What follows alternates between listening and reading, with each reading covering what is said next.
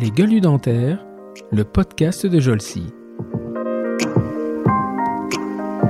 Bonjour et bienvenue pour ce nouvel épisode de notre podcast Les gueules du dentaire, le podcast de la société Jolcy. Vacances et trêve oblige, euh, je ne recevrai pas euh, cette semaine un nouvel invité, mais je vous propose euh, un exercice un petit peu particulier, celui du bonus track. Alors qu'est-ce que c'est que le bonus track dans les podcasts? Eh bien c'est de vous refaire découvrir, euh, non pas par rediffusion des podcasts que nous avons déjà distribués euh, ou diffusés, mais de, vous, de revenir sur des moments qui m'ont semblé importants, intéressants, lors des podcasts que nous avons fait sur la saison passée. Donc tout au long de cet été, jusqu'au premier samedi de septembre où nous reviendrons avec la nouvelle saison et un nouvel invité, eh bien je vous propose tous les samedis de vous diffuser ces bonus tracks euh, dans lesquels je reviendrai euh, euh, avec quatre épisodes de 15 minutes environ, quatre sélections d'épisodes. Euh, et si vous voulez continuer à, écouter la discussion que j'ai eue avec mes invités, eh bien, je vous inviterai à, vous pourrez retourner dans votre playlist de podcast pour les retrouver. Alors, avant de commencer, eh bien, je vous rappelle que le podcast Les Gueules du Dentaire est est euh, celui de la société Jolsi, qui est un organisme de formation. Et vous pouvez profiter euh, de vos vacances pour continuer à vous former et éventuellement euh, pratiquer, vous organiser, vous inscrire pour votre DPC. De, euh, Endo Academy propose de la formation bien entendu en présentiel avec des travaux pratiques, mais vous trouverez aussi dans leur catalogue euh, toute, une, panoplie de formations de la dent permanente immature à la conservation de la vitalité pulpaire en passant par le traitement et le retraitement. Donc n'hésitez pas à y retourner et en plus vous pourrez valider les fameuses EPP pour évaluation des pratiques professionnelles.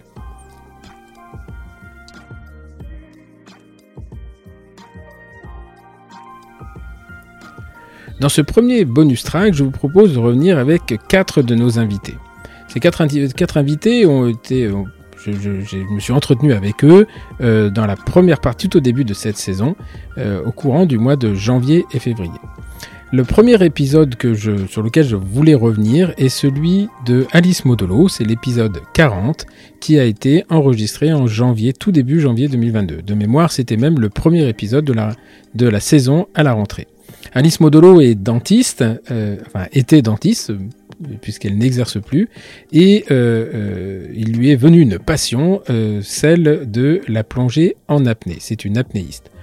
elle a fait de cette passion non pas un simple hobby pour aller voir les fonds marins, aussi jolis soient-ils dans le par le monde, mais elle en a fait une véritable profession et elle est la première française à avoir dépassé les 100 mètres en euh, euh, monopalme, si je me souviens bien. Dans cet épisode, donc, euh, euh, nous sommes revenus sur beaucoup de choses avec, euh, avec Alice, notamment sur les raisons qui l'ont poussée à devenir dentiste, mais ensuite comment elle s'est réorientée en faisant des choix personnels et, financiers très importants pour se consacrer exclusivement à sa passion, celle de la plongée en apnée. En apnée. Elle vit aujourd'hui entre la France, l'Égypte et tous les terrains de jeu qui sont les siens.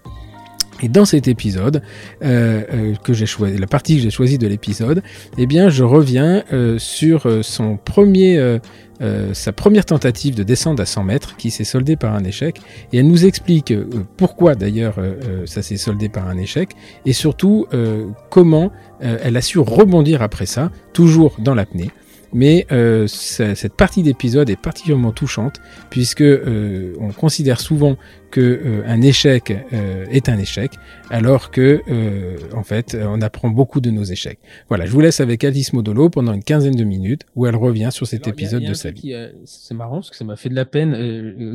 à un moment, je vois que tu descends la première fois que tu as, il y a un moment. Alors on va revenir là-dessus parce que tu décides d'être la première femme à passer les 100 mètres. Et la première fois où tu les passes, c'est pas homologué, parce que tu fais une syncope en arrivant. J'ai bien compris ou pas?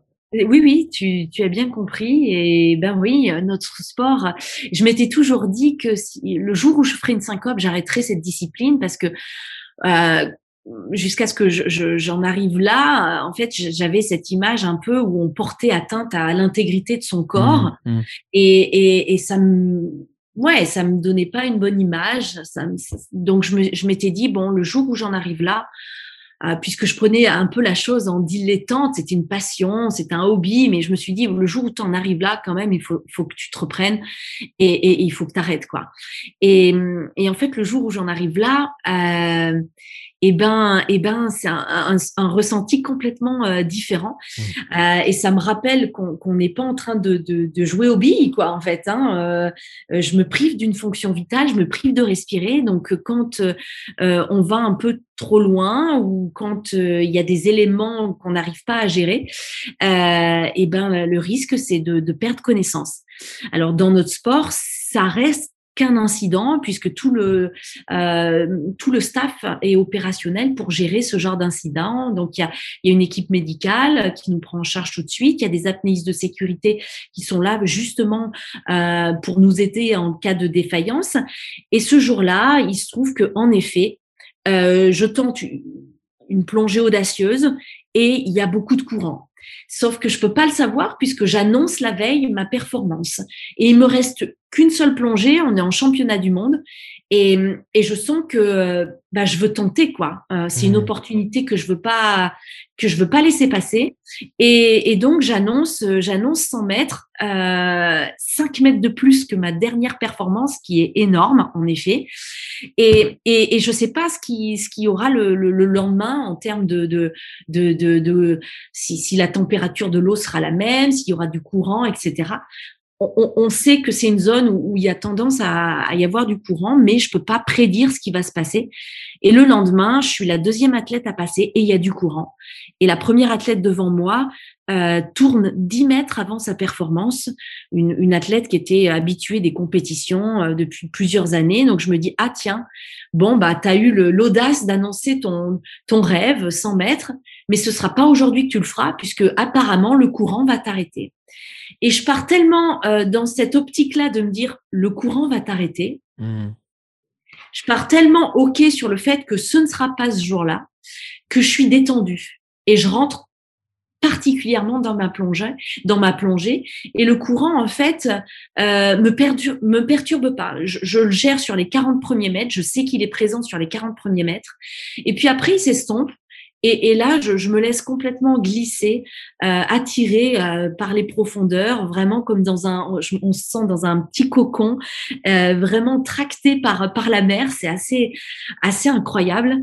Et et vers 70 mètres, le, courant me, percute et, me fait euh, vaciller un peu comme une feuille, mais je me réaxe et, je retrouve ma verticalité une fois, deux fois, trois fois. Et, et finalement, bon, je me retrouve à 100 mètres et là, c'est la stupéfaction. Je me dis, mais euh, mince, t'es à 100 mètres, donc je suis un peu un peu surprise. Et puis il y a un mélange de d'excitation, de joie, et puis et puis ça, ça dure une fraction de seconde puisqu'il faut tout de suite que je remonte. Donc je saisis mon tag et j'amorce la, la remontée. Et là, et là par contre, euh, je me fais heurter par le courant qui m'empêche de, nager de manière verticale. Je suis oblique par rapport à la corde. Ça me demande un effort colossal, mais je suis hyper focus. Je, je me laisse pas euh, euh, impressionner. À aucun moment je me dis que ça va mal se terminer. Et je palme, je palme, je palme inlassablement et je demande à mon corps de palmer, palmer, palmer. Euh, et à 30 mètres, il y a le premier apnéiste de sécurité qui me rejoint euh, et qui me fait un, un, petit bruit de gorge. Et donc, ce petit bruit de gorge, euh, ça fait comme ça. Et, et à ce moment-là, je souris. À chaque fois, je souris. Ça me réveille un peu, ça me sort un peu de, de ma concentration, de, de mon état un peu de méditation.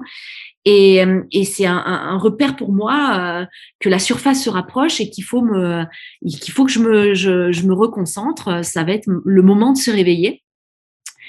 Le deuxième apnéiste de sécurité à 20 mètres me fait la même chose. Je souris.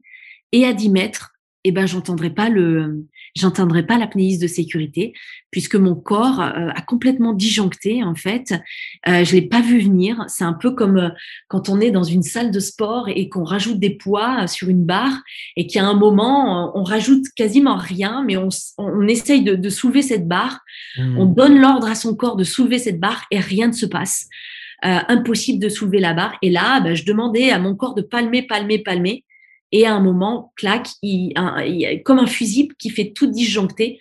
je me réveillerai dans les bras de l'apnéiste de sécurité. Et là, bah, je comprends tout de suite qu'il s'est passé quelque chose je comprends tout de suite que j'ai perdu connaissance. Je sais pas où, quand, comment. Euh, je sais pas ce qui s'est passé. Je sais juste que tout, euh, bah, ma famille, mes amis, euh, mon plus gros sponsor a mis 500, euh, 500 personnes dans un amphithéâtre pour m'observer. Et là, je me dis mince. Qu'est-ce que qu'est-ce qui va qu'est-ce qui va se dire? Est-ce que est-ce que comment ça s'est passé? Voilà, je me pose tout un tas de questions et en même temps, je suis je suis très calme. Je suis très calme et je me dis ah, ça se passe comme ça, ça se passe comme ça, une syncope. Bon, c'est pas si, c'est impressionnant, mmh. mais mmh.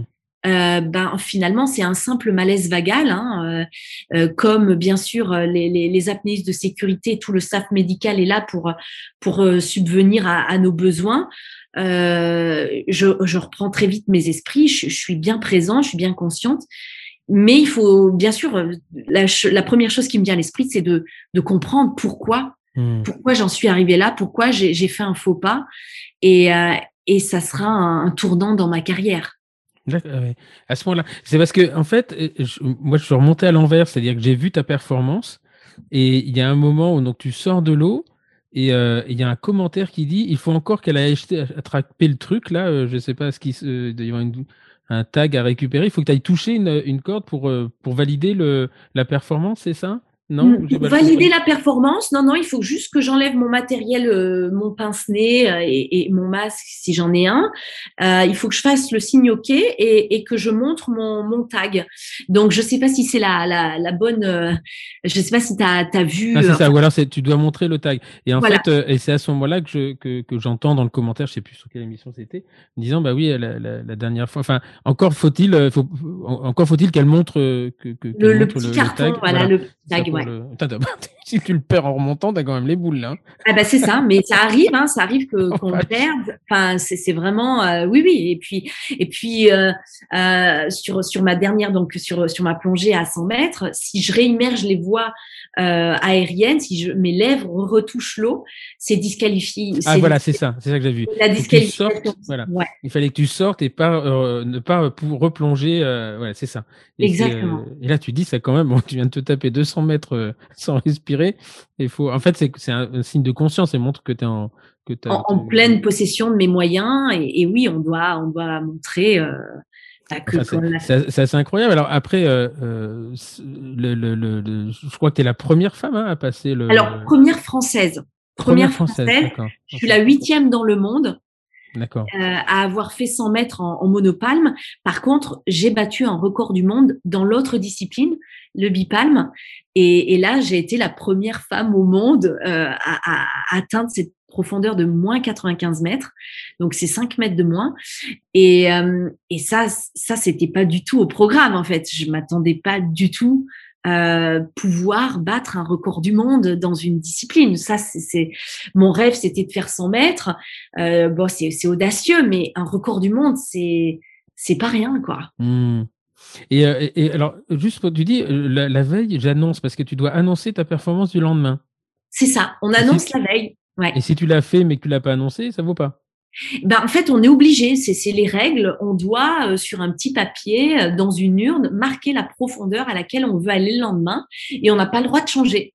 Donc, euh, bon, quand on plonge aux Bahamas, on sait que la température de l'eau va être sensiblement la même, mais il y a des endroits, notamment à Honduras, où il y a beaucoup de courants, ou en Égypte aussi. Et là, bon, c'est un peu la loterie, quoi. On ne sait pas ce qui va se passer le lendemain, et, et c'est un c'est un peu le challenge, savoir si euh, eh ben on annonce moins, euh, mais on risque de se faire passer devant, etc.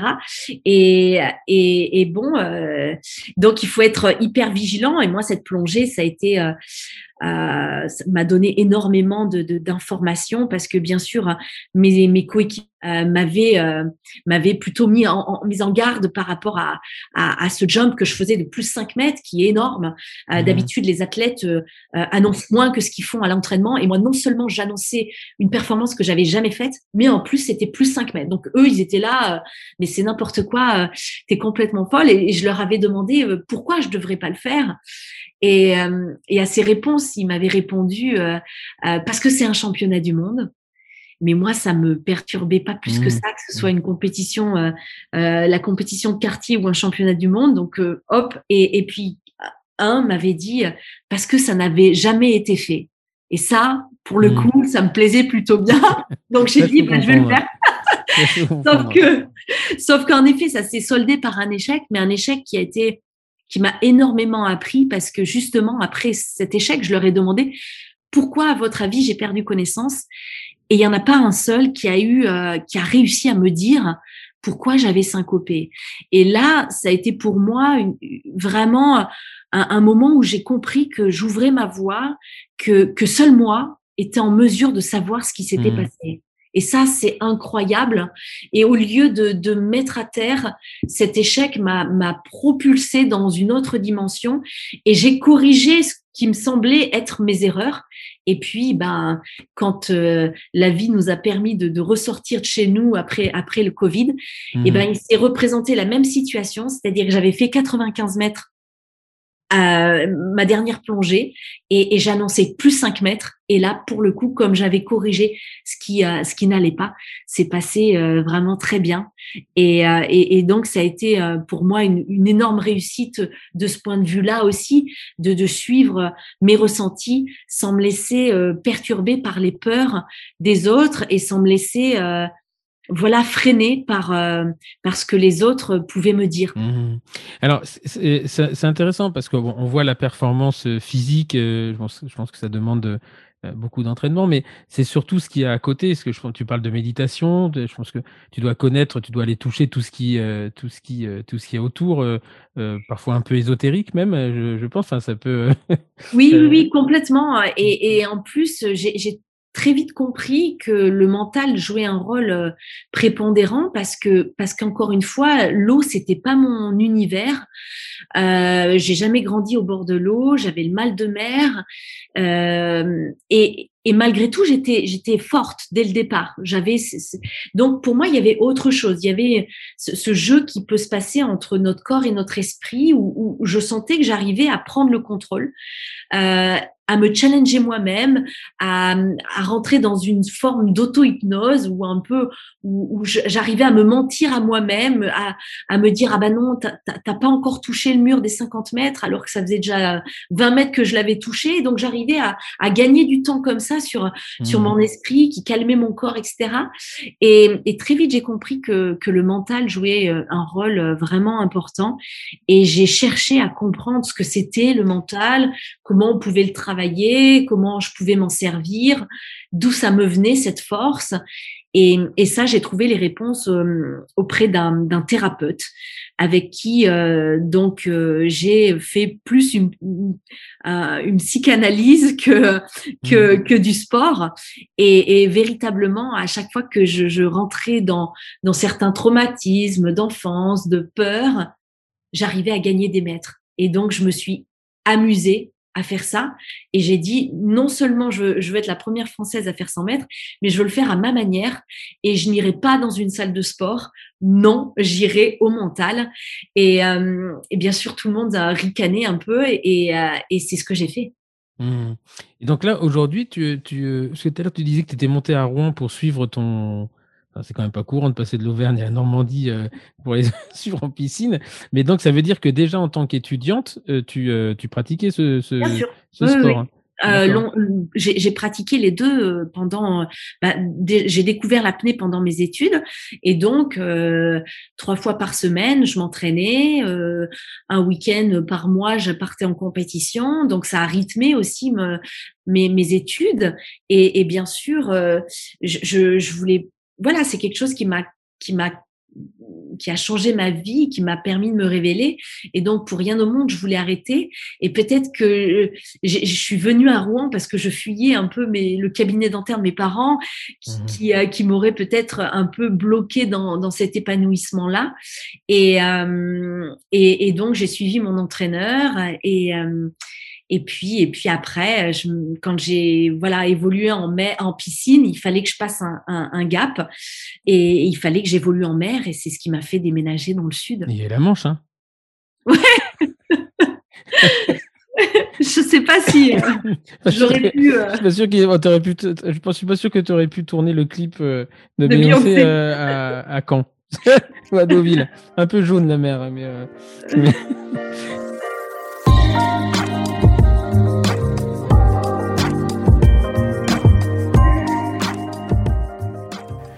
Pour la deuxième partie, cette deuxième sélection de ce bonus track, eh bien, je reviens sur euh, euh, mon invité, Philippe Silbertsan. Philippe Silbertsan n'est pas dentiste. Il est, euh, le, il est enseignant à l'EM Lyon déjà. il anime un podcast, il écrit énormément des chroniques et c'est un spécialiste du blocage mental. Si vous ne l'avez pas écouté, je vous invite vraiment à aller euh, euh, réécouter l'épisode en entier parce que c'est d'abord un épisode très différent puisque je ne m'entretiens pas avec un dentiste, mais on s'entretient autour de la profession de chirurgie dentaire. Euh, dans, cet, épisode, avec Philippe Silbersan, nous avons essayé de, voir euh, comment et pourquoi euh, notre profession présentait des blocages et surtout comment, à partir de ces blocages, on a le droit d'envisager de, rebondir et de, de trépasser un petit peu ces blocages, ce qui fait que la profession et de faire évoluer la profession. L'épisode de Philippe Silbersan est le numéro 44 et il a été diffusé début février 2022. Et donc, euh, alors il y a, euh, parce que dans, dans le, milieu de la dentisterie, les gens qui me connaissent savent que je suis un peu provocateur et, j'ai cru quand même comprendre dans votre euh, façon de procéder que que c'est aussi un peu une marque de fabrique. Vous aimiez bien pousser un peu les gens, procé provoquer quand même. Alors provoquer au sens pas pas pas faire de la provoque, provoquer au sens de provoquer des réflexions. C'est-à-dire que c'est vrai que euh, ce qui m'intéresse, c'est d'amener euh, les gens, c'est un petit peu ce que, ce que vous évoquiez tout à l'heure, c'est à, mettre des mots sur des situations qui vivent, parce que ça me semble important pour l'époque. Euh, bah, le milieu des dentistes, on va beaucoup en parler, mais comme tous les autres, est soumis à des changements. Il y a, il y a plein de choses qui évoluent, j'imagine, hein, de techno, de sociologie, de méthodes de travail, etc., etc., de cadres réglementaires. Et donc, effectivement, provoquer, ça veut dire quoi? Pour moi Ça veut dire euh, aider les gens à, avoir une espèce de grille de lecture de ce qui se passe, parce que sinon, on est victime de ce qui se passe, alors que si on a une grille de lecture efficace, on peut devenir acteur de ce qui se passe. Et ça, ça me semble vraiment important, puisque si on parle d'incertitude, l'incertitude, ça peut être extrêmement euh, anxiogène, à raison souvent, euh, parce qu'on a l'impression de plus avoir de prise sur les événements.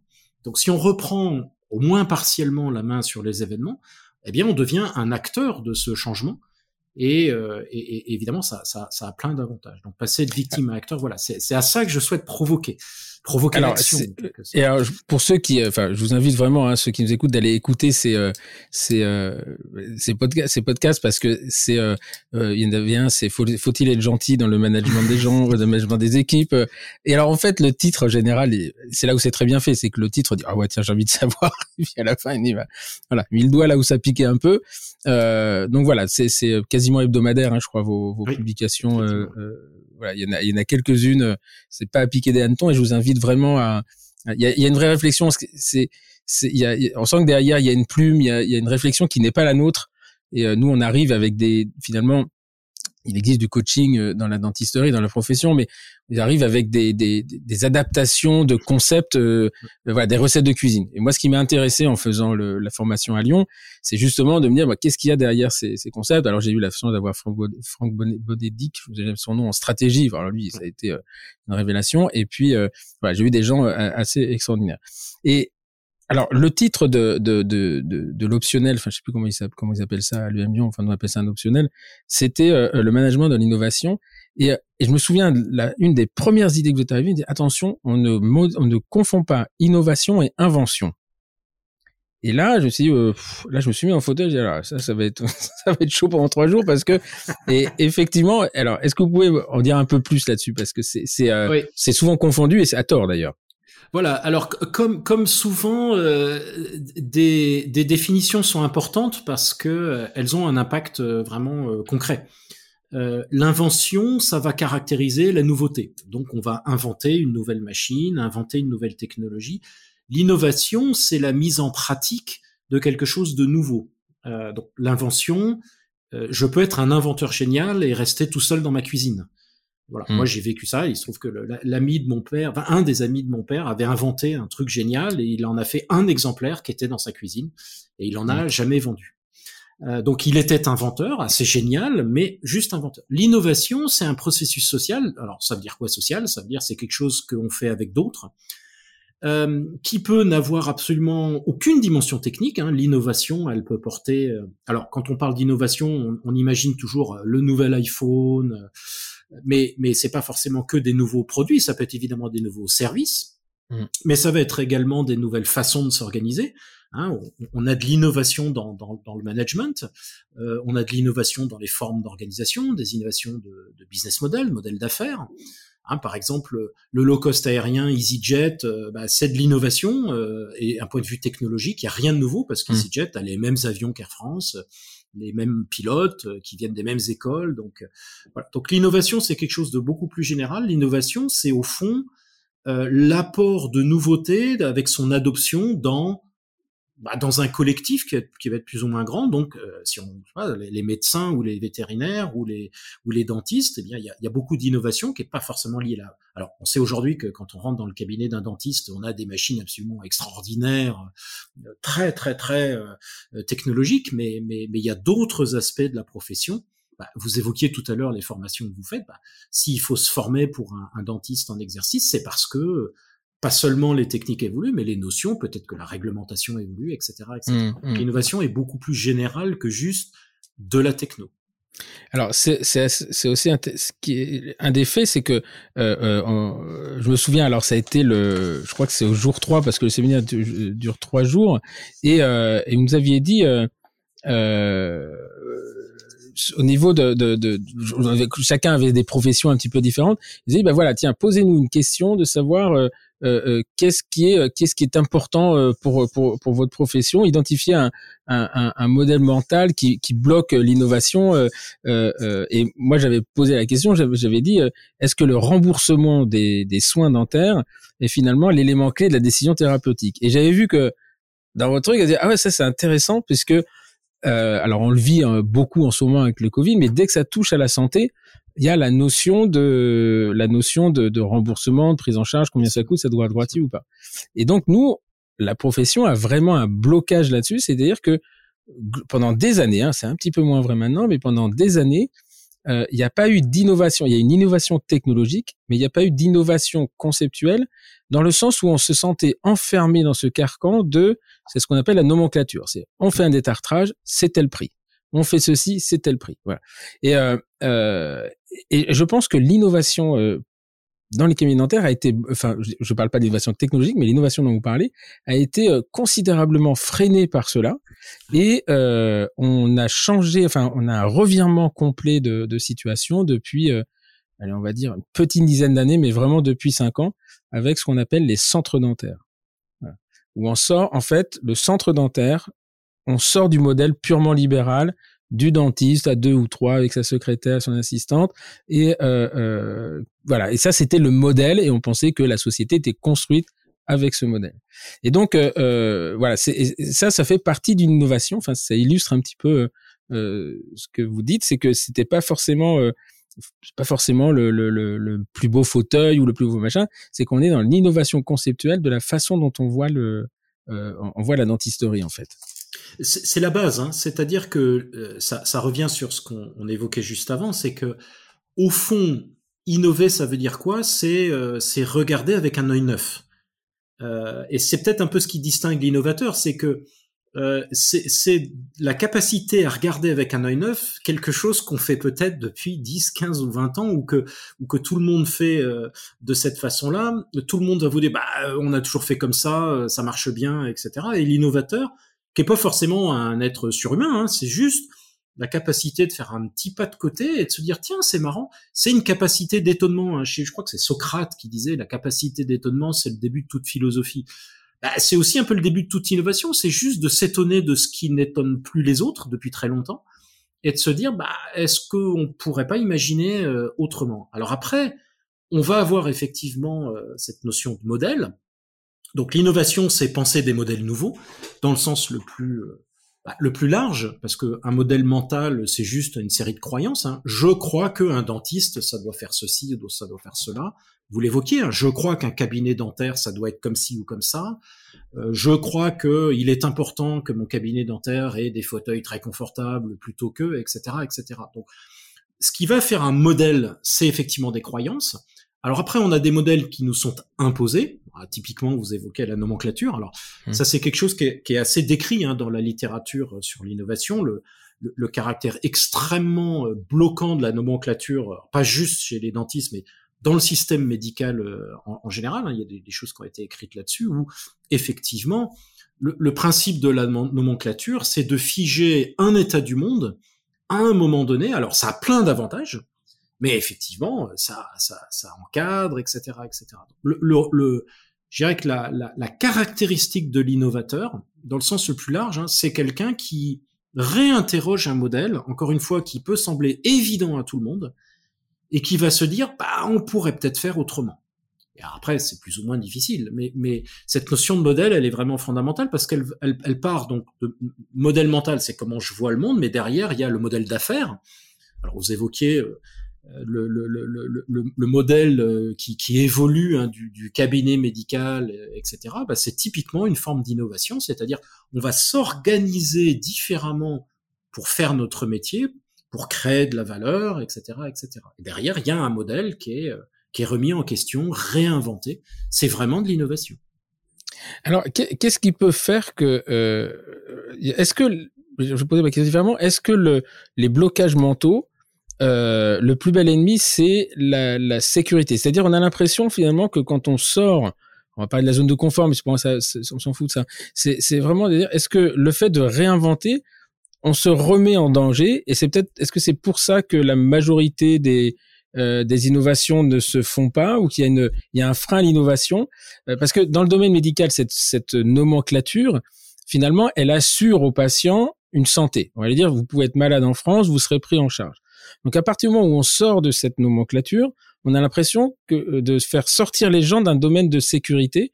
Et donc, est-ce que c'est un frein à l'innovation, ça, ou, euh, ou c'est vraiment spécifique à la, santé?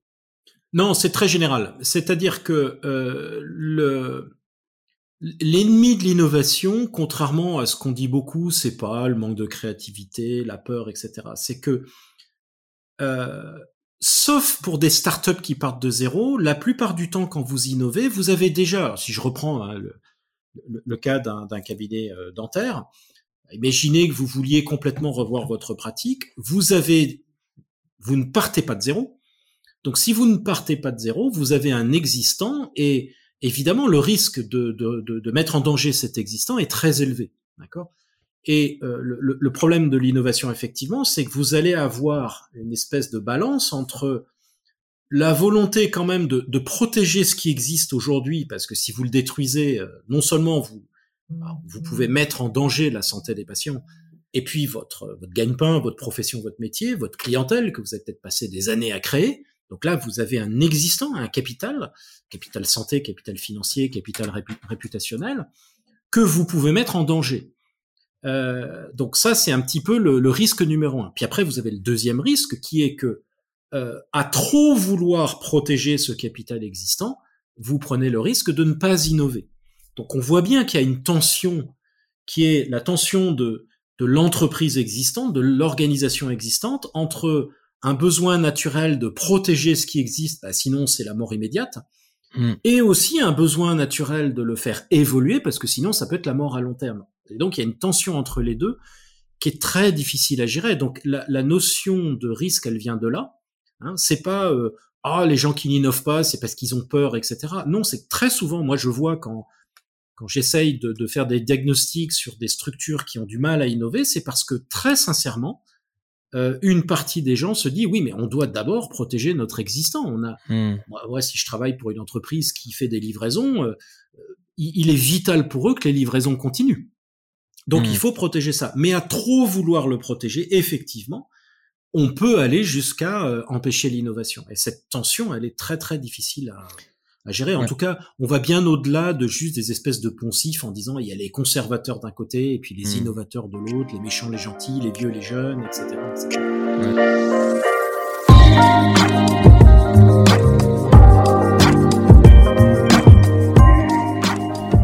Pour la troisième sélection, je reviens sur un des podcasts qui probablement a été celui, non pas que j'ai préféré, puisque j'ai vraiment adoré, euh, j'adore tous mes, tous mes invités, mais celui-là a un sentiment très très particulier. Très particulier par l'invité, très particulier par l'histoire que j'ai avec l'invité, et très particulier par ce que cet invité nous a raconté. Je vous parle de cet invité, je vous parle de Jacques Charon, euh, qui est un véritable tribun et euh, qui a le verbe facile, qui est aujourd'hui euh, arrêté la profession de chirurgien dentiste avec joie ou peine. Je vous laisse, je vous laisse écouter sa façon, son interprétation et ce qu'il en dit aujourd'hui dans cet épisode 42 qui avait été diffusé également en janvier 2022. Et aujourd'hui, il est devenu dessinateur compulsif, comme il le dit, à, tel point que euh, s'il devait choisir entre ses pinceaux et sa pipe, eh bien, m'a-t-il confié, il choisirait ses pinceaux et laisserait tomber la pipe. Euh, Jacques est une personnalité extrêmement attachante. Il a depuis cet épisode publié un ouvrage que je vous invite à, lire, qui est une réflexion personnelle sur la condition humaine. Euh, elle est à son image, elle est à l'image de ses dessins. J'ai une très profonde affection pour ce monsieur et j'ai choisi une partie. C'était difficile pour moi de choisir parce que j'ai adoré cet épisode euh, dans, son intégralité, mais j'ai choisi le moment où il explique pourquoi il a décidé de devenir une profession médicale et ça remonte à son enfance. Vous allez voir, ça donne, c'est haut en couleur et ça vous donne vraiment une idée et du personnage et de l'épisode que je vous invite à réécouter, l'épisode 42. Alors avant d'aller plus loin, on va on va parce que là c'est la partie de ta vie maintenant, mais on va quand même revenir euh, parce que Jacques Charon c'est euh, la méthode Charon. Moi je suis associé avec, associé avec un pédo, un parodontiste qui n'est pas adepte de la méthode Charon et, quelque part je m'en fous d'ailleurs parce que moi la méthode je la connais pas, mais le bonhomme il m'intéresse. Euh, et donc d'arriver de, de, de, de, voilà cette vie cette vie professionnelle elle est elle est exceptionnelle. Enfin c'est d'abord c'est une réussite parce que tu t'y es plus et tu t'es explosé là-dedans. Donc euh, déjà rien que pour ça c'est une réussite. Mais on peut repartir au départ et alors sans rentrer dans tous les détails parce qu'il y a des trucs assez personnels et que ni toi ni moi d'ailleurs avons euh, enfin, n'ont pas leur place ici, mais euh, euh, il y a l'histoire de ce de ce médecin. J'aimerais bien que tu me retrouves, tu me rappelles l'histoire du médecin, parce que en fait, alors, vous vous ne verrez pas Jacques Charon raconter l'histoire du médecin, mais c'est exceptionnel parce que remis dans le contexte, on le vit comme une série télé. et, euh, et voilà. Raconte-moi comment tu vivais la visite médicale euh, à la maison. Quoi. Je suis content que ça que ça t'ait touché parce que euh, finalement, maintenant avec le recul, quand je me dis mais pourquoi grand Dieu j'ai fait un métier médical et dentiste, ben, médical en tous les cas, et je le dois à ce médecin qui venait à la maison, une toute petite maison à côté de Boulogne-sur-Mer, dans une cité des cheminots. Et ce médecin était convoqué souvent à la maison parce que euh, mes parents, et spécialement ma mère, étaient très très inquiets de voir que je ne grandissais pas. Hmm. Donc elle était terrorisée à l'idée que ça c'est un truc qu'on partage hein. que je sois un nain. Et, et c'est très souvent partagé par les mères. Mm. Elles n'aiment pas, elles veulent un grand. Bon, mm. très bien. On pourrait en discuter des heures sur petit versus grand. Qu'importe. Donc, le bon docteur, il s'appelait Fougeron, arrivait à la maison. Et moi, je voyais bien que quand euh, il était euh, convoqué, en quelque sorte, à la maison, pour moi, eh bien, la maison était. Elle était pas grande, donc euh, ça prenait pas beaucoup de temps, mais la maison était nettoyée de fond en comble. Hmm. Alors, il n'y avait pas de salle de bain, donc il avait une serviette neuve, une savonnette neuve, une, une bassine avec de l'eau et un brodo. d'eau. Enfin, je voyais bien que on s'apprêtait à recevoir quelqu'un d'important et qu'on allait lui marquer du respect. Très bien quand t'es enfant, tu, tu, te dis bon ben oui, le docteur, euh, c'est quelqu'un d'important, hein, donc on, mm. on, va faire ce qu'il faut pour euh, l'accueillir correctement. Donc ce brave homme arrivait avec sa grosse voiture, déjà, je me souviens, une transfluide de ses Simca, je me souviens bien, superbe voiture. C'était les premières voitures avec les boîtes automatiques, je me souviens. Enfin, bon, mm-hmm. bref. Et quand il, il arrivait avec cette voiture splendide dans la cité, ben, on ne voyait que lui, parce que les voitures, ben, les cheminots n'en ont pas, ils prennent mm. le train. Bref, donc il arrivait à la maison et puis euh, il arrivait dans ma chambre, j'étais dans mon lit euh, et puis il m'interrogeait comment vas-tu? Ben, Je vais bien, ça va l'école? Oui, ça va, très bien. Bon, qu'est-ce qui va pas? Ben, Il dit voilà, à l'époque, je, je sais plus quels étaient les symptômes, mais admettons que j'ai eu mal à la tête et mal dans le dos, donc j'ai mal à la tête, et puis j'ai j'ai chaud et froid. Et... Donc il m'écoutait avec beaucoup de patience, et il, c'était à la maison. C'est important de savoir que c'est à la maison que ça se passe, pas derrière un bureau. On Mm. n'était pas chez lui, il était chez nous. Mm. Et donc, une fois qu'il m'avait bien écouté, ce qui, déjà, si j'avais su que c'était un moment important, l'entretien, et non pas l'in- l'interrogatoire. Bon, Mm. bref. Donc là, il commençait à m'examiner. Donc, il va commencer par une chose troublante. C'est que, euh, tu pourras couper si tu trouves Non, non, que... vas-y, raconte, parce que, euh, pour tout ça, il nous a raconté ça, on a déjeuné avec mon, mon orthodontiste, il nous a raconté ça à table, la, on a écroulé, on était écroulé de rire. Bon, en tous les cas, il me demandait de baisser mon pantalon. Bon, très bien, le docteur, on fait ce qu'il dit. Donc, je baissais mon pantalon, et c'est à ce moment-là que ce brave homme me prenait dans chacune de ses mains mes testicules et qui me demandait de tousser. Et là, j'étais ébahi par mais qu'est-ce qu'il y a comme rapport avec mes symptômes, voire ma taille, mes testicules, pour pas dire mes couilles, pour parler poliment, et la façon de tousser. Donc déjà, je disais, mais ce type est un magicien. Il fait des trucs que je comprends pas, donc forcément c'est un mystère, et les magiciens sont mystérieux. Très bien.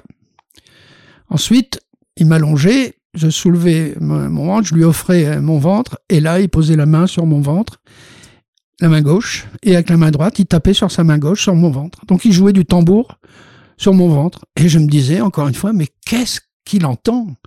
Qu'est-ce que ça veut dire ça? Et on n'ose pas à 9 ans de dire docteur qu'est-ce que vous faites et à quoi ça sert? Puis ensuite, il n'avait pas de stéthoscope ce brave homme. Il posait une serviette dans mon dos, il collait son oreille et il me disait tous. Donc je retoussais. Très bien. Une fois qu'il avait fini, il disait bon bah mon garçon, tu la grippe. Dans 24 24-48 heures, tu plus de fièvre. Dans euh, 4 jours, t'as plus mal à la tête et la semaine prochaine, tu retournes à l'école. Donc je dis non seulement c'est un magicien, mais en plus il prédit l'avenir. et il avait raison. Deux jours plus tard, j'avais plus de fièvre. Quatre jours plus tard, j'ai plus mal à la tête. Et la semaine d'après, j'étais à l'école. Donc je disais, ce type est absolument incroyable. Bien. Ça, ça se terminait dans la cuisine où ma mère lui posait la question, combien je vous dois, docteur? Donc, euh, il prenait... euh, avant, avant ça, il remplissait une ordonnance. Mm. Ça, ça m'a étonné aussi. Et il sortait un stylo, mais alors, d'une beauté, un stylo à plumes. Nous, on avait des plumes sergent-major. Lui, il avait un magnifique stylo. Et il écrivait son ordonnance et il écrivait comme un chat. Mm. Et moi, je me disais, mais vache, si j'écrivais comme ça à l'école, j'ai zéro, quoi. Et lui, il peut. Donc, non seulement il est mystérieux, il est magicien, mais il est puissant. Il peut imposer une écriture qu'on n'arrive pas à lire. Mm. Bon, combien je vous dois, docteur? Il disait un chiffre, je ne me souviens plus lequel. Il plongeait sa main dans sa poche de son beau costume pour information. Et il sortait un paquet de bifetons, mais épais comme un steak. Et il manipulait ça comme si c'était des cacahuètes. Mm. Et moi, j'étais fasciné. J'étais, mais il a une fortune dans les mains et ça n'a pas l'air de lui procurer euh, des émotions fortes, quoi. Bref. Quand il partait, je me disais, bien, voilà un type qui a une belle auto, un beau costume, des jolis boutons de manchette, qui est magicien, qu'on reçoit comme un roi, qui écrit avec un beau stylo, qui écrit mal et on lui dit rien. Je dis, moi, plus tard, je veux faire ce métier-là. Mm. Donc, En gros, en gros, j'avais capté que si on voulait être respecté, si on voulait ne pas être pauvre, si on voulait être autorisé à et faire quelque chose de mystérieux, fallait être médecin. Très bien. J'ai pas fait médecine, j'ai fait dentaire, très probablement parce que j'ai sub- subi de manière névrotique l'influence de ma mère qui était assistante dentaire. Donc moi, j'ai entendu parler de dentiste depuis que je suis tout môme, quoi. D'accord. Et donc euh, euh, là après, euh, donc on pourrait dire que t'avais t'avais quand même une passion, t'avais un objectif. Et là, fallait aller à l'école. Et là, c'est un deuxième cap. Euh, euh, euh, alors un peu turbulent. Hein, je crois que t'as fait 13 établissements scolaires. Euh, il, faut, entre- il faut dire que s'agissant de l'école, euh, je dois dire une chose euh, à laquelle je crois très très fort. L'école a été pour moi une famille à part entière. C'est-à-dire, si l'école n'avait pas été là pour me procurer du plaisir de chaque fois, il y avait juste à m'asseoir, écouter, et à chaque fois, j'apprenais des choses nouvelles. Mmh. Et moi, je me souviens que, que j'ai su lire, écrire et compter, ça a procuré en moi une joie intense mmh. de dire maintenant, je rentre dans le, dans le cours d'écran, je peux lire le journal, je peux écrire mon nom, etc. Donc, je, je suis un pur produit de l'école. Sauf que, hélas, ou tant mieux, mes parents sont décédés, eux, ils diraient hélas. Mes enseignants diraient hélas et tant mieux aussi. C'est que j'étais incapable de me soumettre à la discipline. Hmm. Absolument incapable. Deuxième euh, chose, je posais des questions sans arrêt, sans arrêt, sans arrêt. Ce qui a obligé les enseignants à craquer. Hmm. C'est-à-dire psychologiquement, ils ne, ils ne pouvaient pas. Parce que quand on répondait pas à ma question, ou pire encore, quand on me disait tu m'embêtes avec tes questions pour rester poli, euh, là, je décidais que j'allais leur faire payer et donc euh, je faisais, j'étais champion du chahut. Je mmh. menais des chahuts. Bref, ce qui m'a valu à chaque fin d'année, euh, avec mes parents, dans le bureau du directeur ou du proviseur ou qu'un seul, enfin du responsable, et qui disait à mes parents, écoutez, c'est un bon élève, il travaille bien, mais il est ingérable et les, et les enseignants en ont marre. Ils disent c'est lui ou c'est nous. Et donc tous les ans, je dis bien tous les ans, j'ai changé d'établissement. Donc j'en ai fait 12 ou 13, je les compte plus. Mmh. Et, et pour moi, ça a été à la fois euh, bizarre. Je me disais, mais pourquoi, pourquoi, on, pourquoi on, on me demande de partir? Qu'est-ce que j'ai fait de mal? Donc ça, ça m'a intrigué. Mais d'un autre côté, j'ai appris à me réadapter à chaque fois à un nouvel établissement, de nouveaux enseignants. Et, à chaque fois, je me disais, bon, Jacques, cette fois, tu te tais, tu te mets dans le fond de la classe et tu dis plus rien, ça a duré 15 jours, 3 semaines, puis ça a mmh. recommencé. Mmh. Donc, euh, tant mieux, moi, je suis un pur produit de l'école, un pur produit de, la République. Et à cet égard-là, je dis bravo. Juste pour raconter euh, une anecdote, là, c'était en première, Bon, je me fais virer du lycée parce que quand on c'est comme ça, on finit toujours dans un lycée technique. Hein. Mmh. Donc j'étais dans un lycée technique à Hénin-Beaumont, mmh. dans le Pas-de-Calais. Bref, et je me fais virer. J'étais pensionnaire, donc on est, je me souviens, un jeudi après-midi, je suis dans la cour de récréation vide avec mes valises et j'attendais que mon père vienne me chercher. Et d'un seul coup est sorti de la classe le prof de chimie avec qui j'entretenais des rapports normaux. Mmh ni plus ni moins s'agissant de, l'affection qui pourrait louer un enseignant et un enseigné. Un barbu avec l'accent du midi, il s'est approché de moi, il m'a mis la main sur l'épaule et il m'a dit, avec l'accent du midi, on te regrettera, petit. Hmm. Et ce type ne saura jamais hmm. que ce jour-là, il a mis du miel sur mes blessures. J'ai compris qu'on me demandait de partir, pas parce qu'on m'aimait pas, hmm. C'est parce que je foutais le bordel. et que quand on aime quelqu'un, on ne le regrette pas. Et hmm. lui, il m'a dit, et ça, c'est resté, c'est resté un souvenir euh, prégnant, un milestone, comme on dit en anglais. C'est-à-dire un monument, hmm. pas, pas un monument, si, un monument, mais un moment où d'un seul coup, je réalise que, et tardivement, hein, parce que les premières, ça fait mon parcours scolaire a été, euh, j'étais en avance, puis après j'étais en retard parce que mes parents un jour ont craqué, puis ils m'ont mis au boulot, quoi. Hmm. Donc j'étais apprenti géomètre euh, pendant un an. Donc j'ai perdu toute l'avance que j'avais euh, et donc j'ai fini mon bac, j'avais presque 21 ans quoi. Ah oui. Ouais, hmm. ouais bon, qu'importe. Je l'ai eu. Bon, bien. J'ai eu de justesse d'ailleurs. Hmm. Parce que le deuxième bac, le premier, ça a été, le premier, normalement, je devais pas l'avoir. Ah parce, non, parce que le dessin industriel me faisait chier. Mmh. Hein, m'excuse d'être grossier, mais franchement, ça m'intéressait pas. Donc, quand est arrivé l'épreuve de dessin industriel au bac, j'ai rendu copie blanche. Mmh. C'est-à-dire, on m'a donné le sujet, puis je suis allé au bureau et je l'ai reporté. Donc ça, c'est zéro. Normalement, éliminatoire, zéro, c'est éliminatoire. Mais à la délibération, ils ont dit, on comprend pas parce que il est bon partout sauf là. et puis ils ont dû regarder mon carnet scolaire et ils se sont dit, non, on peut pas le virer, quoi. Donc ils m'ont donné mon, mon, bac. En revanche, le second, euh, là, comme j'étais à la rue, pour parler clairement, mes parents m'ont fini par me virer, évidemment, mmh, hein, de mmh. me mettre à leur place. Donc j'étais euh, sans, euh, j'étais SDF, comme on dit aujourd'hui, pendant trois semaines. Et euh, tout ça pour dire que, eh bien, euh, il a fallu trouver à se loger, à se nourrir. Donc j'ai fait de la restauration. C'est un Mhm. métier qui accepte de te nourrir, te loger et de blanchir et te permettre d'aller à l'école le matin et l'après-midi. effectivement, ouais. Donc euh, voilà, donc voilà mon parcours scolaire. Donc finalement, j'ai fait dentaire. Où là, pff, ça Ah, à Lille. À Lille, ouais. Et alors justement, alors, donc tu as, cette, cette idée en tête de faire une profession médicale. Ouais. Bon, tu as entendu parler de, de la dentisterie chez toi et donc tu vas faire, de, tu vas faire de dentaire. faire dentaire parce que je pensais que c'était un métier noble quoi. Il n'y avait pas honte à être dentiste.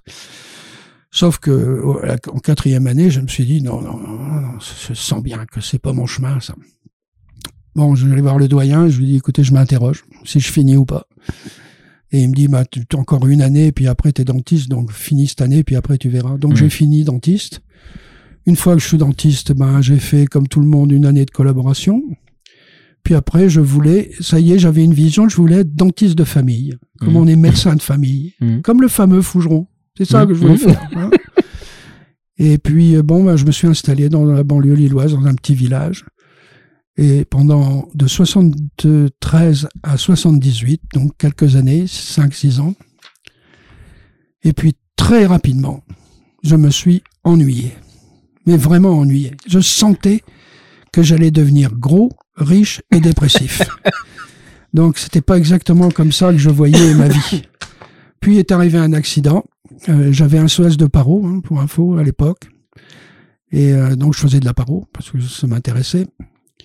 Et j'ai soigné un père de famille nombreuse, 11 enfants, qui avait un problème de paro sévère, on dirait une parodontite agressive aujourd'hui. Mhm. Et je faisais sur lui exactement ce que j'avais appris au CES. Je grattais, je curtais, je coupais, enfin, je faisais exactement ce qu'on m'avait dit. Sauf que ça se dégradait de plus en plus. Et finalement, ce brave homme, ben, il a perdu ses dents. Et je lui ai dit que j'étais à bout d'arguments et qu'il fallait en passer par la prothèse totale. Donc j'ai enlevé les dents, ça n'a pas été difficile. Hélas, mille fois hélas, euh, on l'a retrouvé 48 heures plus tard euh, pendu. Et moi, j'ai juste pas vu la dépression Mhm. de ce Mhm. brave homme. Et j'ai mis la goutte d'eau qui a fait déborder le vase. Mhm. Mhm. Et là, il y a eu un crash. J'ai dit fini, terminé. J'ai vu ça une fois, je ne le verrai pas deux dans ma vie. Donc, J'arrête. Ça, ça m'a, ça m'a mis euh, le dessus en dessous et le en dessous dessus. Quoi. Et donc je me dis, j'ai pas su traiter sa paro, je vais apprendre la paro. Or, où est-ce qu'on apprend la paro? À l'époque, aux États-Unis.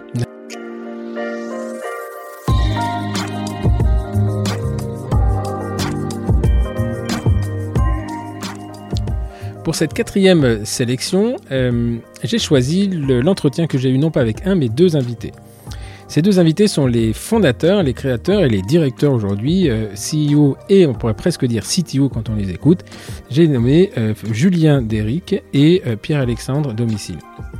Ils sont les fondateurs de LearnyLib, qui est un organisme de formation exclusivement en e-learning.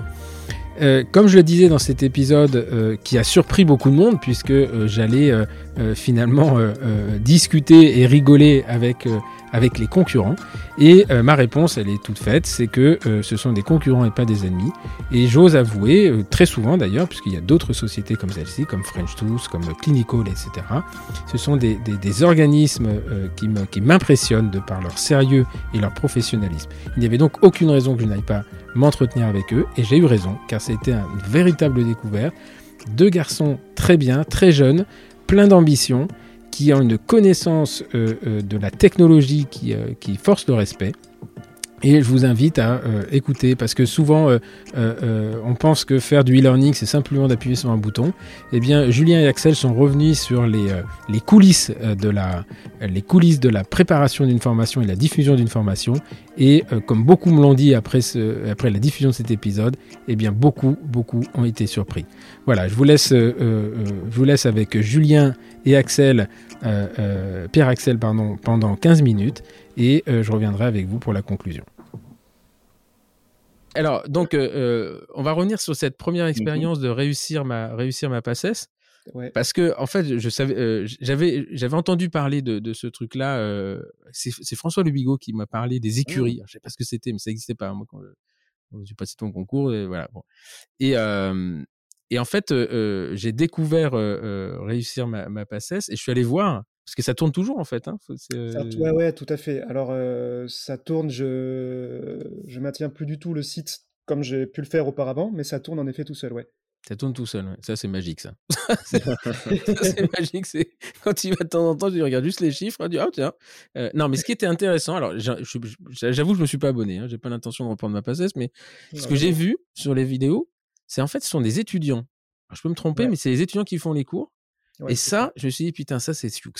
Parce qu'en fait, c'est vraiment le bachotage. Euh, dire, écoutez, on arrête les conneries des fioritures, allez droit au but. Moi, j'ai appris ça, j'ai passé.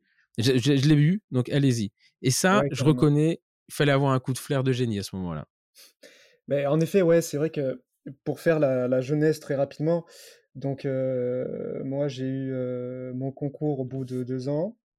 La première année, j'ai eu, euh, c'était assez catastrophique parce que je j'étais peu travailleur au lycée et parce que ça me plaisait pas, trop généraliste, etc. Donc j'arrive en PACES en me disant bon ben je ça va être cool, je vais y arriver. Je me prends un 6 sur 20 de moyenne générale la première année, donc je fais oula, qu'est-ce qui se passe? Euh, donc je, je... Ça arrive à des gens très bien, hein. Faut pas, pas de jugement là-dessus.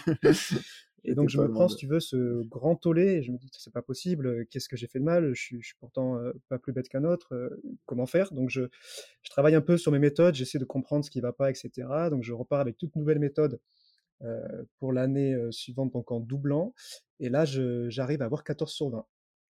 Et euh, donc, si tu veux, dans les statistiques, j'avais seulement 5% de chances de réussir euh, avec une moyenne comme ça et en partant d'un bac euh, sans mention. Donc, je me suis dit, c'est pas possible. Il y en a plein qui devraient être dans le même cas que moi et qui n'ont, tu vois, pas accès à des prépas qui sont extrêmement onéreuses, etc.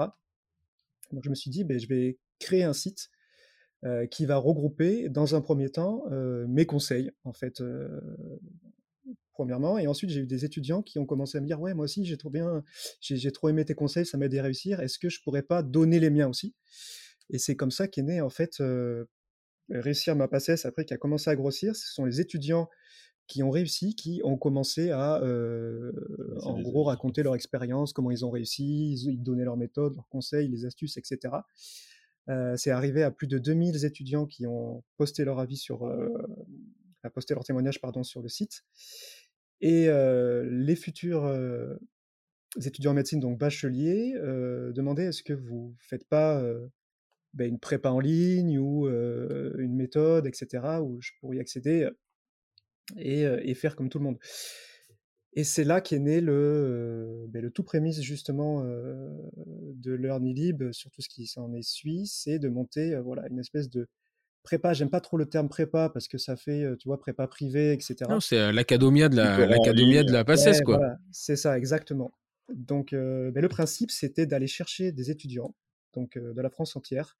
Donc, j'ai passé une annonce recherche tuteur rémunéré pour donner des cours sur le site. Et là, j'étais étonné de recevoir quasiment 200 candidatures. C'était rémunéré qui a déclenché le truc. C'était rémunéré, je pense. J'avais pas dit bien rémunéré, j'avais mis rémunéré, mais il y avait déjà beaucoup de monde. et donc, si tu veux, j'ai eu énormément d'étudiants qui sont venus et qui ont fait l'aide de motivation, etc., pour donner des cours sur le site. Et euh, j'étais très étonné parce que c'était quasiment que des étudiants du top 20.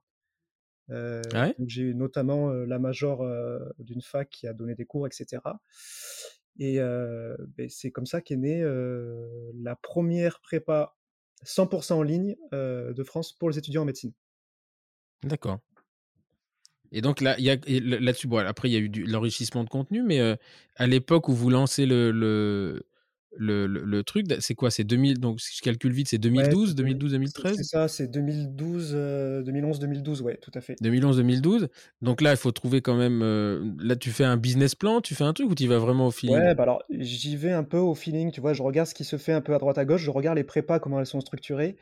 Je vois déjà que c'est 3, 4, 5, 6 000 euros. Mmh. pour quelque chose qui peut être vraiment divisé par bah, facilement par 5. Hein, donc, donc je regarde un peu ce qui se fait, je regarde les programmes qui sont donnés, etc.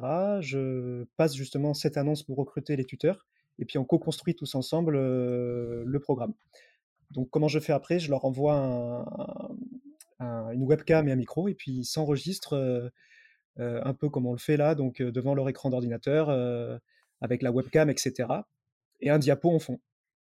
Et voilà, mais ça forme un, cours. Ok. Donc là, c'était, c'était, euh, il, s'enregistre sur la webcam. Et il y a comment tu l'intègres le diapo à l'intérieur? C'est très simple. Enfin, vous êtes... avais des outils, il y avait des... c'était le... les tout débuts en 2011, 2012, 2013, c'était les tout premiers outils d'enregistrement vidéo avec euh, les diapos derrière. C'était webcast machin, la fin des trucs. Ouais, c'était des genres comme ça. J'ai plus le nom, mais c'était ce genre de plateforme. Ouais. Donc les gars s'enregistraient et ensuite on uploadait les cours sur la plateforme. D'accord. Mais après, il y avait quand même parce que aujourd'hui, c'est on est parti, on a l'impression que c'est ancestral, hein, que c'est historique, tout c'est e-commerce machin. Mais en toute honnêteté, enfin, nous on est parti en 2016. Enfin, ça n'existait pas. Je me souviens rien que le paiement, quand on a mis en place le paiement en ligne, enfin, c'était un truc de dingue. Donc 2012, il n'y avait pas les outils, il n'y avait pas la sécurisation des paiements en ligne il n'y avait pas, il y avait pas les flux comme on les a. quand même, parce que tu sais, on passait par Stripe. Stripe, ouais. Ouais, donc il y avait, c'était le tout début. Hein, je pense que Stripe, c'était les tout débuts de Stripe du paiement en ligne qui était quand même sécurisé. Mais c'est vrai que c'était fait de briques de broc malgré tout, parce que moi, j'ai pas du tout de connaissances dans le développement informatique, etc. Donc j'ai utilisé pas mal d'outils, tu vois, avec de l'automatisation qui étaient mmh. les uns aux autres. Et ben, à force de bric-à-broc et de réglages par-ci par-là, ben, tu arrives à faire quelque chose qui est extrêmement clean et net. qui est très propre. qui, est, très propre en façade. Derrière, en façade, c'est très propre. Derrière, c'est le calvaire. Scratch, Derrière, c'est le calvaire parce que si tu veux, si tu as un ah, outil qui ne fonctionne pas, et bien en fait, toute la chaîne est cassée. Donc, mmh, c'est vrai que mmh. je me suis arraché pas mal de cheveux à ce moment-là. Mais tu vois, c'est tout ça qui a été formateur et, ça a été les prémices de Learn Libre derrière, parce que ça, ça, te permet d'acquérir énormément de connaissances euh, ben, sur la formation en ligne, euh, sur. Et donc là, vous étiez, les, les, les, vidéos, vous les déposez sur une plateforme. Euh, c'est ça, exactement. C'est une plateforme américaine en marque blanche. Que vous utilisez toujours pour Learn Libre ou vous avez changé depuis? Non, on, utilise notre propre plateforme. On a nos développeurs qui ont, qui ont développé notre. D'accord, ok. Mais c'est vrai que l'expérience de Pierre Excel, du coup, avec ce, projet-là, nous a permis d'aller vite sur, euh, sur LearningLib. Donc, euh, je pense qu'on reviendra sur la, genèse de, de LearningLib, mais quand on a voulu se lancer, euh, on a réitéré, enfin, réutilisé beaucoup d'outils qu'il mmh. utilisait déjà, qu'il maîtrisait, qui nous ont permis d'aller, permis d'aller vite, de tester rapidement pas mal de choses aussi. La seule chose qu'on n'a pas repris, et encore, initialement, on y pensait, c'était l'envoi de, de packs euh, micro webcam pour euh, permettre aux, mmh. formateurs de s'enregistrer directement. Mais en fait, on a très rapidement euh, voulu switcher sur une qualité studio, donc voilà, avec un autre mmh. niveau d'équipement, mais pour avoir avec la bibliothèque et le Yuka. Voilà. Exactement. mais c'est génial. Le, en fait, le Yuka n'est plus, d'ailleurs. Il, il si, il y a une pharmacienne, elle avait plus que le Yuka. C'était genre de la mort ah, du. Alors, mais alors, du coup, alors, je, je, vois laquelle du. on est allé tourner à, à Metz cette formation pour le, Yuka? Et euh, non, mais sur place ils avaient un Yuka, donc c'est bien. Allez, on va garder ça. non, mais sinon on a un, on a un ours polaire et euh, qui, ouais, qui, qui nous et suit on a un petit cactus qui malheureusement et un petit cactus qui, est, qui, a rendu l'âme en fait. Alors, je peux te dire que pour tuer un cactus, il en faut. Donc, euh, quand on a vu ça, on était là, non, le cactus. Donc euh, euh, là, là aujourd'hui, vous avez développé votre, votre propre plateforme. Exactement. On a un pôle qui était, euh, enfin voilà, qui était occupé par trois, trois développeurs jusqu'à jusqu'à décembre. Maintenant, ils sont encore, ils sont encore deux. Donc, il y a eu voilà un développement complet de, de, la plateforme. Donc, on est sur notre propre solution parce que bah, les solutions clés en main ne répondaient pas à tous nos besoins. Et bien que voilà, on avait quelque chose de très satisfaisant et, et d'utile, euh, quand on fait euh, de la formation professionnelle continue, on a aussi besoin de plus d'outils, mmh. que ce soit mmh. de, de traçage euh, ou autre. Et donc on a tout développé. On a développé notre CRM aussi pour tout le suivi. Le suivi Mais vous êtes passé sur Monday, non? Non, non, c'est euh, c'est quoi l'autre que vous avez euh... alors, on, alors, on, est sur euh, Notion pour planifier Notion, tout Notion, ouais. Ça c'est pour la, la gestion d'équipe et de projet. Voilà, gestion d'équipe. Donc on utilise des, enfin, des outils assez, assez simples. Hein. On est sur sur Notion pour voilà pour gérer les projets. On est sur Slack pour pour être toujours en contact les uns avec, avec les autres. Et puis après donc on a la chance d'avoir effectivement des des développeurs qui font un travail formidable et qui nous développent bah, tous les outils dont on manque, les outils alors petit à petit, ils ont remplacé un petit peu tous les outils pour lesquels on avait des abonnements. Donc euh, pour passer sur des solutions internes qu'on maîtrise de A à Z et qu'on peut adapter euh, à nos besoins. Donc ça a commencé ouais, par le CRM et puis là dernièrement, enfin depuis janvier, on a migré euh, toutes nos formations sur notre plateforme. Qui est rattaché à notre CRM. Donc, on a une solution qui est plus, plus complète et plus optimisée pour. et, elle est, et comment vous avez fait pour la, la faire qualifier Par exemple, le DPC, ce que nous, on, est sur. on, a, on a développé notre LMS, mais à partir d'un noyau connu, hein, c'est du Moodle. Mmh on l'a développé. Donc, parce que derrière, on avait. alors, on était passé d'abord sur une, un LMS propriétaire, enfin, qui n'est même pas en marque blanche, c'était Dokeos, belge, très bien. Euh, bah, effectivement, qui, qui, qui ne s'adaptait pas à tous nos besoins, donc surtout mmh sur la mise en ligne des, des, formations. Mais par contre, et, ensuite on est passé sur Moodle parce qu'on avait quand même un, problème de certification, enfin pas de certification, mais quand on envoie les données, surtout avec le DPC, c'est de plus en plus sensible. Euh, Comment vous, avez, vous l'avez fait qualifier? Vous en demandez une certification particulière ou simplement vous leur envoyez les données dont ils ont besoin? On leur envoie les données dont, dont, dont ils ont besoin. Mais donc euh, bah, voilà, pour récupérer ces données, là aussi, euh, c'est ça d'avoir des développeurs, de mettre des, voilà, des, des balises. Euh, Java ou autre, enfin, je, ne maîtrise pas toutes, euh, toutes ces thématiques, mais voilà des points de traçage, on va dire, pour pouvoir après délivrer bah, toutes les durées, les temps de connexion, les mmh. logins et tout, enfin tout ce qui est demandé par, par le DPC.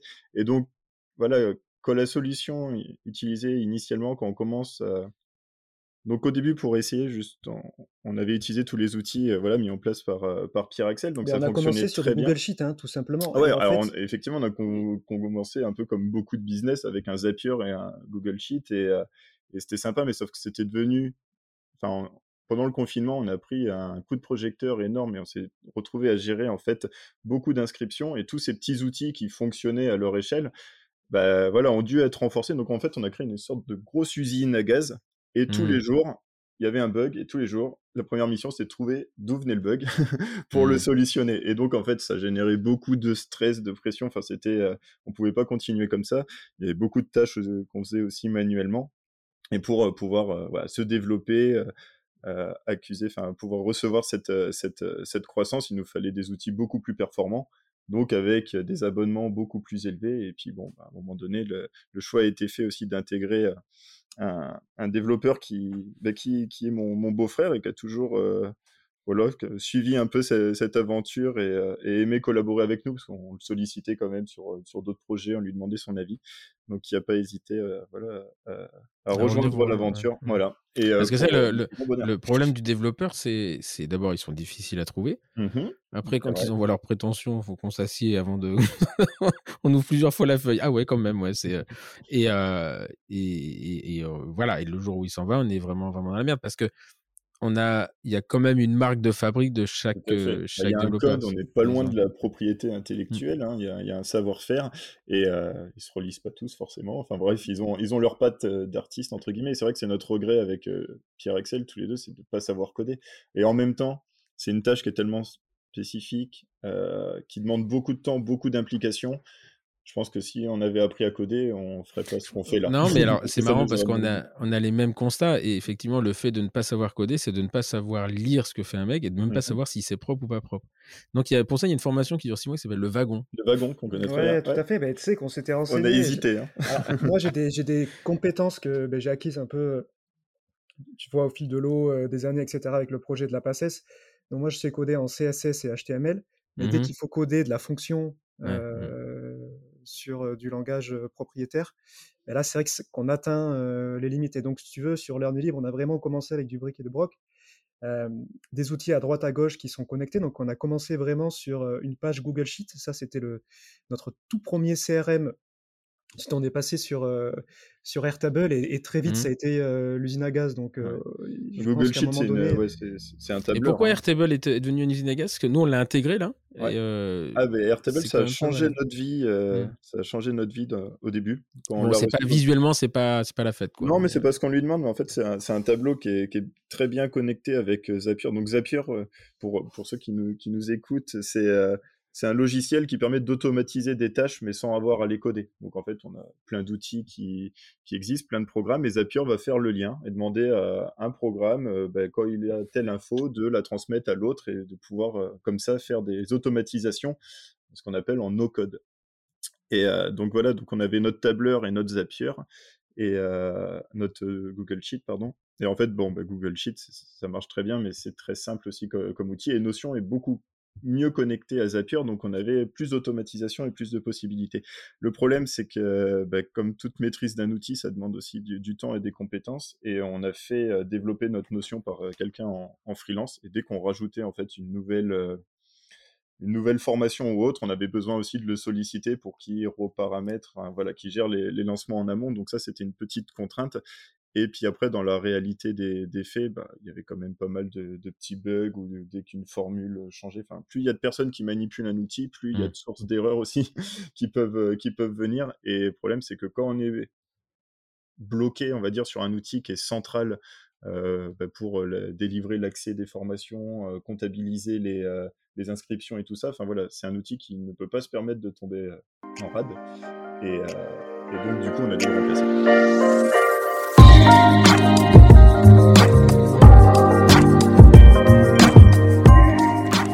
Voilà, euh, donc c'est avec Pierre Axel et, Julien, donc de l'épisode 43 diffusé euh, fin janvier euh, dernier, eh bien que nous allons, que je vais vous quitter cette semaine, et j'espère que ce concept un peu de, pot pourri de nos épisodes vous a plu. Sachez que vous pouvez retourner écouter ces épisodes en entier si vraiment, parce que je sais que quand on coupe c'est frustrant, mais ils sont encore en ligne, n'hésitez pas à y aller. Donc je vous rappelle, Alice Modolo c'est l'épisode numéro 40. Euh, Philippe Silbertsan, c'est l'épisode numéro 44. Jacques Charon, l'épisode 42. Et Julien Deric et euh, Pierre-Axel Domicile, l'épisode 43. Voilà, j'espère que l'exercice vous a plu. En attendant, moi, ça m'a fait beaucoup de plaisir, beaucoup de plaisir à ces, euh, tous ces épisodes. C'était avec un grand plaisir parce que ça me renvoie en plus au moment où on les a enregistrés et euh, euh, où souvent on a des discussions avant et après. Je vous donne rendez-vous la semaine prochaine pour un nouveau bonus track, le bonus track numéro 2 de l'été 2022. En attendant, profitez bien de vos vacances, profitez du soleil s'il y en a et amusez-vous, reposez-vous. À très bientôt. Merci.